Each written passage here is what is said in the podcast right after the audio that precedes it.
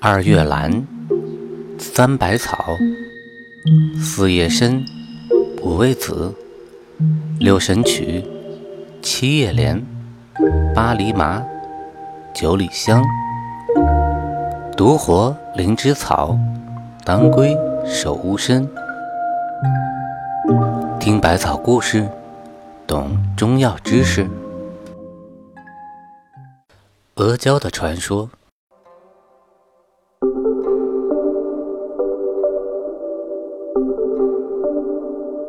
传说唐朝时，山东阿城镇有一对年轻夫妻，当家的叫阿明，妻子叫做阿乔。他家原是穷苦人家，靠阿明和父亲到外地贩驴发迹，日子过得挺红火。阿明和阿乔成亲五年后，阿乔有了身孕。不料，阿乔分娩后，因为气血损耗。身体虚弱，卧病在床，吃了许多补气补血的良药，病情都不见好转。阿明听人说，天上的龙肉最好，地上的驴肉最佳，心想让阿乔吃些驴肉，也许他的身体会好起来呢。于是就叫伙计宰了一头小毛驴，把肉放在锅里煮。谁知煮肉的伙计嘴馋。肉煮熟了，便从锅里捞出来吃。其他伙计闻的肉香，也围拢过来，见他在吃，这个也说尝尝，那个也说真香，围住肉锅就下了手。他们越吃越不解馋，一锅驴肉不大一会儿都全进了伙计们的肚子。这下煮肉的伙计慌了，拿什么给女主人吃呢？无奈。只好把剩下的驴皮切碎，放进锅里，倒满水，升起大火煮起来。熬了足有半天的功夫，才把驴皮熬化了。伙计们把它从锅里舀出来，倒进盆里，却是一盆浓浓的驴皮汤。汤冷却后，竟凝固成了黏糊糊的胶块。伙计尝了一块，倒也味美可口，不禁喜出望外。干脆把这驴皮胶送给女主人吃。她如果问起来，就说煮的时间长了，驴肉都化在了瓦盆里，变成这个样子了。伙计想罢，便把驴皮胶端去给了女主人。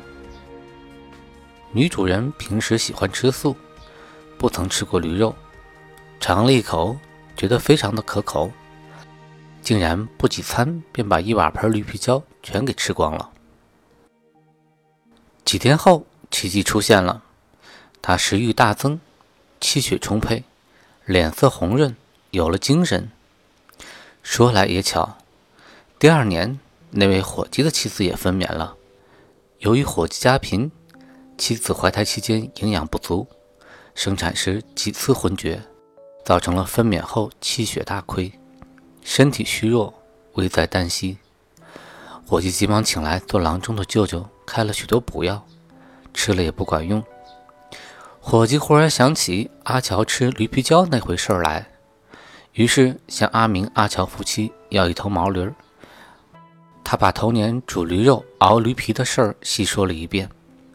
阿乔见伙计为妻子重病着急的样子，便向丈夫说：“咱家有那么多头毛驴，不如给他一头试试吧。”阿明听阿乔说的在理。便点头应允了。伙计牵了头毛驴回家宰杀，把驴皮熬成了胶块给妻子吃。果然不几日，妻子便气血回升，肌肤红润了。从此以后，驴皮胶大补，是产妇良药，便在百姓中间传扬了开来。阿明、阿乔也开始雇伙计收购驴皮熬胶来卖，生意倒也兴隆。有些庄户见熬驴皮胶有利可图，也相继熬胶出售。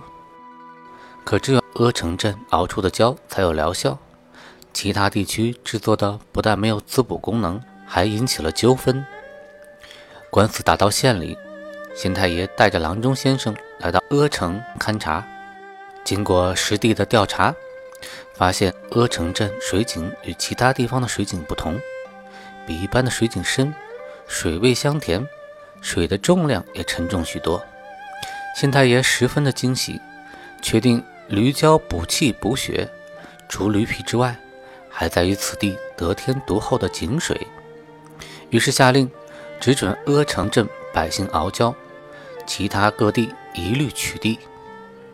后来，县令还将驴皮胶进贡给唐王李世民，李世民赏赐给年迈体弱的大臣，之后都说此胶是上等的补品。